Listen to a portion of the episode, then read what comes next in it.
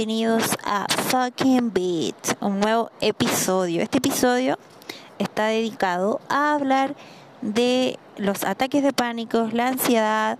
Así que este está dedicado para ti, especialmente para ti, que tal vez te sientes sola o solo, no sabes cómo enfrentarlos, no sabes lo que es, tal vez todavía no lo aceptas que te está sucediendo o si te interesa saber cómo ayudar a algún amigo o amiga que está pasándolo mal con esta enfermedad, este episodio es para ti.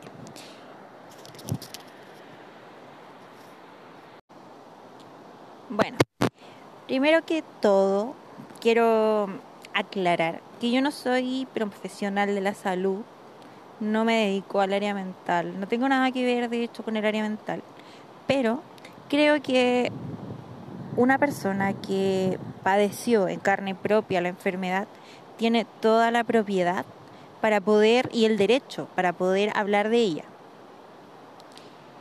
En mi caso, eh, fueron cuatro años, tres años en los que vivía diario ataques de pánico y creo que es un tema que tal, es muy común, hay muchas personas sufriendo ataques de pánico, solamente que está muy invisibilizado. Es como una burbuja porque al final si tú tienes un ataque de pánico intentas aislarte, entonces es muy difícil que las personas que no lo padecen eh, puedan convivir con personas que lo padecen, porque al final nosotros, nosotras, nos aislamos para no estorbar, porque sí, a veces creemos eso. Pero, pero eso no es así, nosotros no estorbamos. La verdad es que es solo una idea, es una idea al estar tan invisibilizado que creamos como esa burbuja, pero en verdad no. Eh, ¿Qué es un ataque de pánico? Bueno, un ataque de pánico es como un sentimiento, no sé, es que es como ocurre en la parte mental. Nuestra mente eh, entra como en un estado de alerta porque se siente amenazada. Entonces, lo, empieza a generar síntomas físicos como palpitaciones, sudor frío, sudor calor, em, dolores de estómago, náuseas, mareo, disociación eh, y así, muchos otros síntomas que dependiendo la persona, dependiendo el caso, se van a dar o no se van a dar o van a ser diferentes porque la ansiedad no es para todos igual. No todas las personas tenemos la misma puerta de salida ni la misma puerta de entrada. En mi caso se generó básicamente porque yo eh, estaba desconectada de mis emociones, no, no tenía como esa claridad o esa conciencia de poder aceptarme como una persona que tiene emociones y además de eso también otros problemas que yo había arrastrado desde la adolescencia y desde la niña, desde la niñez, perdón, eh, probablemente. Cuando me pasó el primer ataque de pánico, eh, yo no sabía bien qué me estaba sucediendo. De hecho, nunca en la vida había escuchado que a las personas les daban ataques de pánico. Entonces, dentro de mi eh, mente no, no existía ese concepto, no existía ese problema, no existía esa enfermedad, no existía. Entonces, yo lo que hice fue creer que estaba enferma.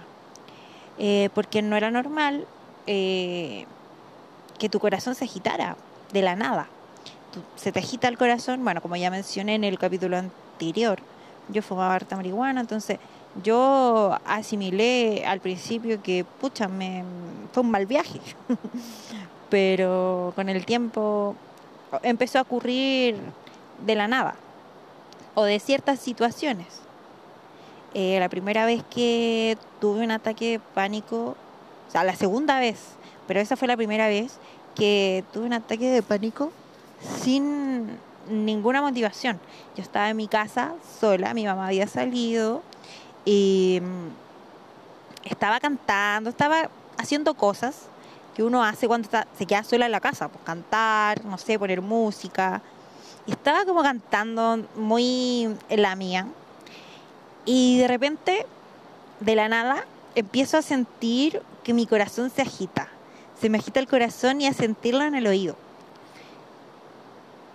Me empecé a asustar, me dio calor, un calor culiao. Me metí a la ducha me, con agua helada, pues, weón. Yo soy cobarde. Para la abuela, weón, ya me metí a la ducha, perdón por las groserías, pero me metí a la ducha, me mojé entera y yo decía, ¿qué me pasa? ¿Por qué me está pasando esto? ¿Que me va a dar un ataque al corazón? Eso, eso, va, eso viene después. Así es un ataque al corazón. Y ahí empecé a buscar en internet. Me salí de la ducha, toda mojada. Eh, muy asustada porque no lo podía controlar. Era algo, para mí en ese momento, incontrolable. Em, fui a pedir ayuda a donde unos vecinos, al negocio que está cerca de mi casa. Y ahí estuve un rato hasta que alguien llamé a alguien y me auxiliaron y me llevaron al hospital. Llegué al hospital. Ah, también no podía respirar, como que no sentía la respiración, como que no podía tomar oxígeno, como que no, no sé, no, no, era algo como que no, no salía el aire. O sea, no entraba el aire, ¿verdad? no entraba el aire, perdón. Y mm, me asusté tanto, llegué al hospital, me pusieron el instrumento para medir el oxígeno, 98%, estaba perfecto, presión perfecta, todo perfecto. Y como que el me dijo, el doctor me dijo, tranquila, es un ataque de pánico. Y yo, ¿qué es esa mierda, weón? Nunca me... Yo no sufro de eso, porque me... No, no es, estoy enferma al corazón. Yo estoy enferma, por eso me está pasando esto. Y lo primero fue a lo más físico, mi corazón está fallando, algo, estoy enferma de algo. Y me empecé a dar vueltas, vueltas, vueltas. Me colocaron una inyección, dos inyecciones eran en una. Y llegué a mi casa y recordando que el doctor me dijo, no, te voy a poner esta inyección y vas a subir al auto y te vas a quedar dormida. Bueno, eran las 12 de la noche y yo seguía dando vueltas en mi casa, toda muy lacia, porque generalmente después de un ataque de pánico me, me quedo muy lacia, como que gasto mucha, mucha energía, como si hubiese corrido mucho. Es como muy mm, extraño. Con los días, empezaron a pasar los días, yo empecé a volver a hacer mi vida normal, un poco intentar olvidar que me daba esto, pero cada vez que iba a la U y me daba, me daba, estaba conversando y de la nada estaba para el hoyo, así como me sentía muy mal. Y como chucha le decía a toda la gente que está ahí, weón, me siento como el hoyo, no, no quiero estar aquí. Y me empezó a dar cuando tenía que hacer presentaciones, cuando tenía que estar en momentos importantes. Y estaba para la cagá, muy, muy, muy para la cagá. Fue, fueron, fue una etapa dura de mi vida, en principio muy, muy dura, porque estaba recién conociendo esto, conociendo esta enfermedad. Entonces, fue, sí, fue súper difícil para mí, pero se puede salir. Eso, yo creo que ese es el mensaje primordial de este capítulo. Sí, se puede salir con mucho trabajo, con mucho sacrificio en realidad, porque tienes que dejar cosas para poder mejorarte. Porque sí hay cosas, no todo es para todos y eso hay que aceptarlo. Pero en ese tiempo yo estaba buscando las diferentes formas para poder estar bien. Eh, lo primero que hice fue dejar de fumar marihuana. Dije, ya, dejando de fumar marihuana ya se van a ir todos mis problemas. Pero al parecer, eh, este miedo fue mutando, mutó al hecho de que me, me miedo los insectos. Yo veía, yo veía un insecto y me descontrolaba, me empezaba a ahogar, pensaba que me iba a picar y como que pasó desde ser un simple ataque de pánico a una fobia, a una fobia a los insectos. Yo veía insectos y era como, no, me va a picar, y sobre todo con las arañas, como que no iba a lugares, como que intentaba no ir porque me daba miedo. Entonces igual me limité mucho a muchos espacios.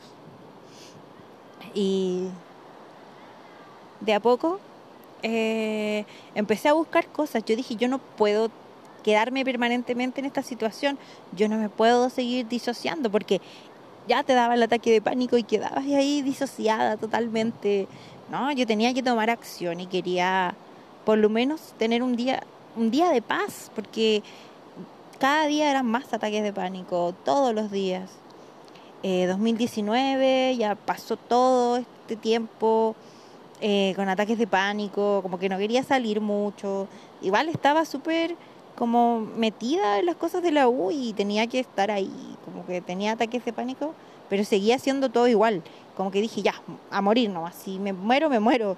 Y estaba, no sé, a veces teníamos reuniones y yo estaba ahí para cagar, pero actuando como si estuviera bien.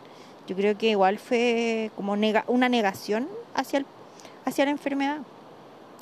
Eh, cuando llegó la pandemia, yo los meses antes había estado en un tratamiento que es de medicina india, medicina ayurveda, que eh, te hacen un estudio, es como un análisis de ti, de tus eh, padecimientos, de tu contextura, de tu pelo, de tus ojos, de lo que tú eres. Y a base de eso, eh, identifican tu docha, que es como tu contextura o tu, o tu forma de ser. Por ejemplo, hay personas que son como más aire, otras más tierra y otras más, más agua. Entonces, como que cada, cada parte de, nosotros eh, puede adaptarse a ciertas cosas y hay otras cosas que no nos hacen tan bien. Por ejemplo, mi docha es un docha, el docha bata, mi docha de la alteración es como el aire, entonces yo soy mucho aire, entonces para mí yo necesito cosas que me estabilicen, no puedo, o sea, puedo hacerlas y nadie me dice que no lo haga, pero por opción no es que me limite a través de esto, porque igual hago cosas, sino que eh, prefiero tomar otros caminos de la misma forma o parecido para evitar alterarme. Porque, tipo, yo me altero, yo me altero fácil. Eh, el té me altera, el café me altera, el copete me altera. Entonces, yo tomé la vía de dejar de consumir eso. Al principio yo no veía efectos. Eh, estuve durante 21 días en un tratamiento comiendo verde. Era un conejo, comía solo verde y dejando todos estos como líquidos ricos que alteran. Así que estuve en eso y sí noté el cambio, como que me bajó al tiro las revoluciones. Pero como yo tenía ya la fobia de los insectos, eh, seguía como asustada. Y pasé todo al principio de la pandemia, como hasta septiembre, con ataques de pánico todos los días porque veía insectos y y me asustaba y era como que me seguían y me picaban, no sé, un zancudo y yo estaba para la cagada. Pero en el camino empecé a recordar que yo esta fobia la tenía de hace muchos años, cuando era chica. Mi mamá siempre me, me contaba que yo, cuando era niña, eh, una vez me había picado una mosca. Yo decía que me picó una mosca, era una abeja. Pero yo me quedé con ese susto de que me picó la abeja. Eh, después, más grande, eh, me picó me picaban zancudos y yo cada vez que me picaban zancudos me alteraba mucho. Y ese era el recuerdo que tenía mi mamá de, eso, como que yo sí tenía ese trauma dentro y no, no lo quería ver, no, como que lo tenía olvidado. Eh, ya pues y pasó, llegó septiembre y fui al cerro un día y me picó un insecto que no sé qué fue, pero me dolió, se me hinchó la pierna, se me empezó a ir el aire nuevamente. No, no es que era como una mezcla entre ataque de pánico y el insecto, que yo supongo que fue un hormigón. Sí, cuando a ti te pique un hormigón de esos grandes que andan en el cerro, lo más probable es que tengas como problemas respiratorios, porque como que se inflama, no sé, es un, show más o menos. Entonces tuve que ir a los, al Cefam cercano y, pucha, hubo un accidente, una abuelita tuvo un accidente y tuvieron que llevar a la señora para Curicó. Ah, dije dónde era, ya, Curicó. Y tuve que esperar, simplemente tuve que esperar mucho rato para que me atendieran. Imagínense, alguien que le tiene terror a los insectos, que la pique, que tiene tener la pierna hinchada, muy hinchada, y tener que esperar mucho rato. Estaba como en mi propio infierno personal ya pasó todo eso, me a la inyección, pasaron los días y como que yo estaba muy asustada todavía porque dije, no puede ser. Ya después de eso, yo seguí buscando porque los ataques de pánico no se fueron porque me picara algo.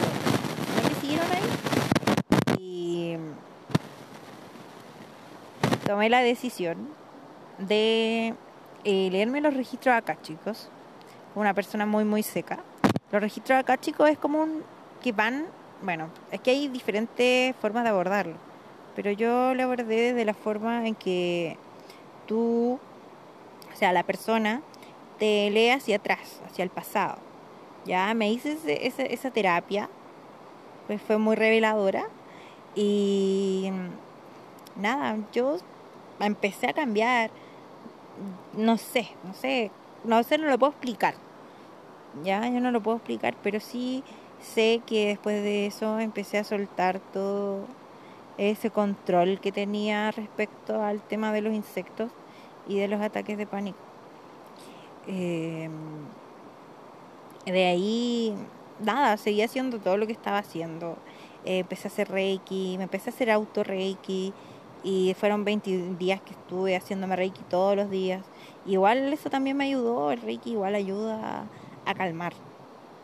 Y ahora eh, puedo decir que aprendí cómo a sobrellevar todos estos episodios. No digo que nunca más me dieron, sí, sí me han dado. he tenido mis episodios, pero eh, he tenido la valentía o la determinación para poder moverme, moverme. O sea, si algo me está causando miedo, hacerlo y ver y mirar hacia atrás que, que sí se puede, que sí se puede controlar todo.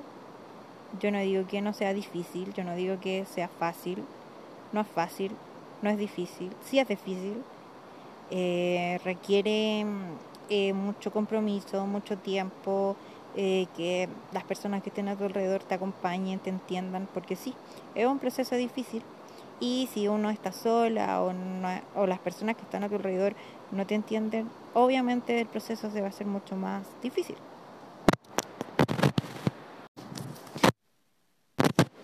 Comencé a, darme cuenta que mi vida no puede estar direccionada por una enfermedad, que pese a que lo pasaba mal, eh, sí tengo la opción de estar bien tengo la opción y si la puedo tomar o si encuentro algo que me hace sentir mejor, lo voy a tomar.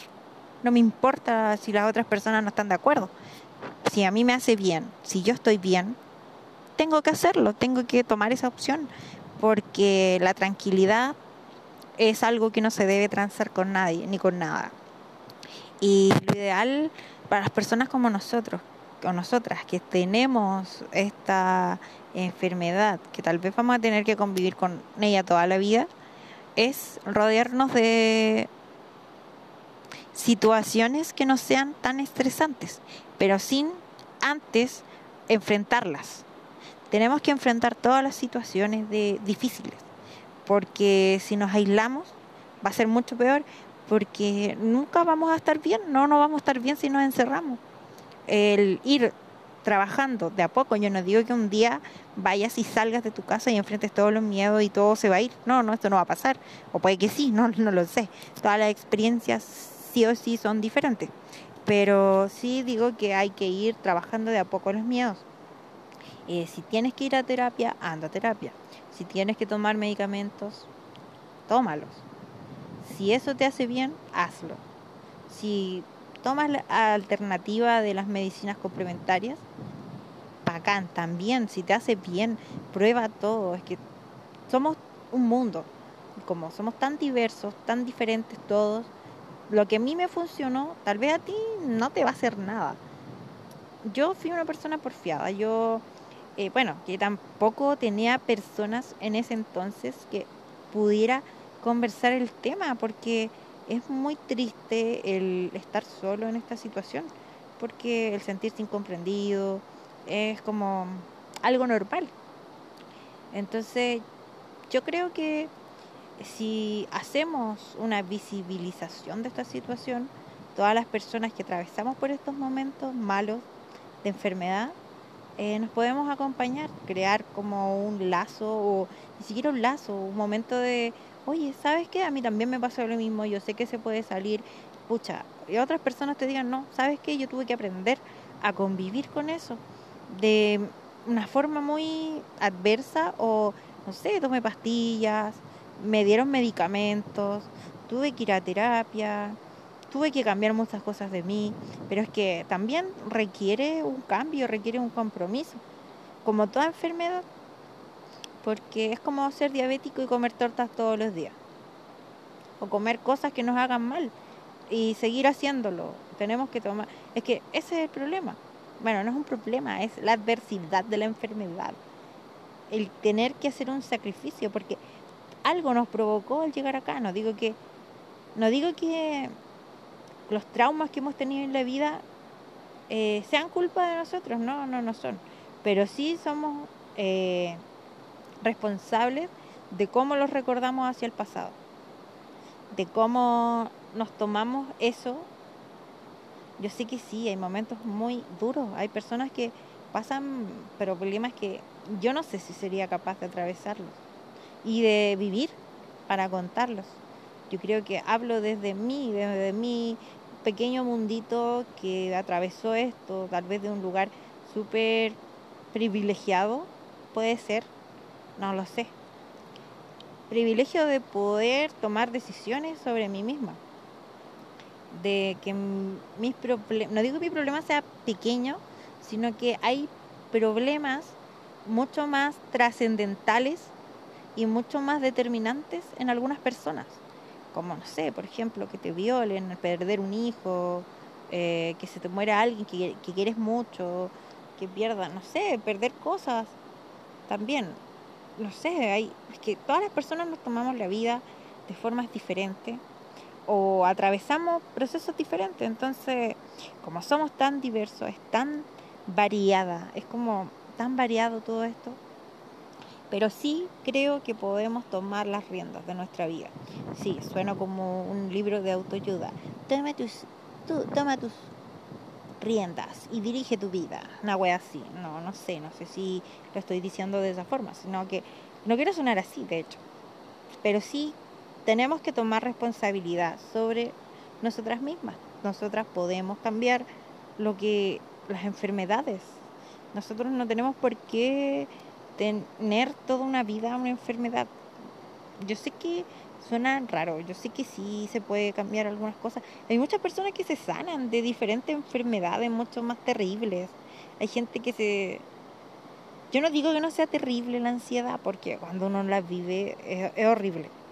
Pero sí sé, es como, es como una forma de decir, oye, sí se puede, se puede, se puede. Siempre se puede. Y si hay que llorar, sí llora, sí, porque yo también atravesé por esa fase del yo me quiero morir, yo no quiero vivir, me quiero morir, porque ¿cómo voy a vivir una vida donde esté sufriendo a diario, donde mi mente me esté haciendo mal, donde me quiera, me está atacando, ¿no? ¿Cómo voy a hacer esta la vida? No, esta no es la vida. Yo quiero vivir la vida tranquila, yo quiero estar bien. Y wow, es cuático. Es como, ¿qué sentido tiene la vida? Si no la estoy viviendo bien, si no estoy tranquila, si no estoy feliz, si me levanto en la mañana pensando en que hoy día voy a estar bien y mañana voy a estar mal, muy mal, y me voy a sentir horrible y voy a estar eh, queriendo morir, deseando no estar. Es que no es que no me guste mi vida, sino que es el sentimiento y la forma en que se abordaba esas emociones, esa, esa, esos síntomas que te hacen sentir tan mal, son los que te hacen querer no estar. Y, pucha, yo creo que puede existir personas que toman la decisión de, suicidarse por esto, porque de verdad llega un punto en que si no tenéis las suficientes herramientas para poder abordarlo, para poder eh, tratarte o para poder intentarlo, no las suficiente fuerza, porque no todos tenemos la misma fuerza de voluntad ni, ni eso. Entonces, es una cosa complicada, pero yo sí sé que se puede. Ya estoy mejor. Ese es mi consuelo, el estar mejor y agradecer, agradecer cada momento de la vida, porque pese aunque haya sido un mal momento, agradezco, agradezco al mirar para atrás y poder haber avanzado y, y hoy sentirme fuerte. Ahora voy a hablar de mí. Esta sección va a ser sobre mí. eh, bueno, revelé mi podcast al mundo y mi página de memes, porque yo, puta, ya sabéis que sí, quiero reírme de la vida, yo no quiero llorar más. Ya lo he pasado como lo yo bastantes años y de verdad quiero estar bien, quiero estar feliz. Eh, he pensado bastante y me he dado cuenta que hay muchas personas que atraviesan las mismas cosas que yo, solamente que estamos tan concentrados en otras cosas que no nos damos cuenta que tal vez el del lado está viviendo cosas parecidas. Y es como no sé tal vez somos egoístas o estamos o la sociedad en sí nos hace ir demasiado rápido. Pero bueno. Así que eso. Ah, igual me daba risa me daba risa porque de verdad yo no tenía intención y ayer me eclipsé. Podría decir que sí, me eclipsé y de repente de la nada dije ya, voy a mostrar mi podcast y puta, si a alguien no le gusta, no lo escucha, pues si a alguien le gusta, que lo escuche. Y bacán, pues bacán que lo escuchen, que se sientan identificadas, identificados. Varias personas me dijeron que tenían ataques de pánico y y pucha, no están solos, muchas personas más tienen ataques de pánico y hay que vivirlo, hay que experimentar esta situación que por muy dolorosa, por muy difícil, se puede. Eh, yo no soy una persona que que no le guste hablar de diferentes temas. A mí me gusta, me gusta hablar y me encantaría en algún futuro hablar más. no sé, ¿a qué le gustaría dedicarse a usted? A hablar. Yo a mí me gusta hablar, me gusta comunicar, de hecho siempre estoy como creando cosas. Bueno, eh, quiero experimentar con este podcast la permanencia en algo, porque eh, me he dado cuenta que por mucho tiempo, me cuesta mucho, pero no, me costaba mucho ser permanente. Ahora yo soy permanente porque estoy acá grabando un podcast un día domingo en el que podría estar haciendo otra cosa, pero estoy acá. Estoy aquí. Ya. No sé, los dejo. Espero les sirva este podcast. Eh, fucking bitch. Más que un monólogo es un podcast. O era al revés, no lo recuerdo. La pésima. Qué pésimo. Ya, pero no importa, lo voy a dejar así porque quiero que se caigan de la risa y, eso. Pásenlo bien. Espero la próxima semana, esta semana, que ya estamos en esta semana, eh, grabar otro episodio. Eh, si quieren algún tema en específico, aquí estoy. Nos vemos. Chao, chao.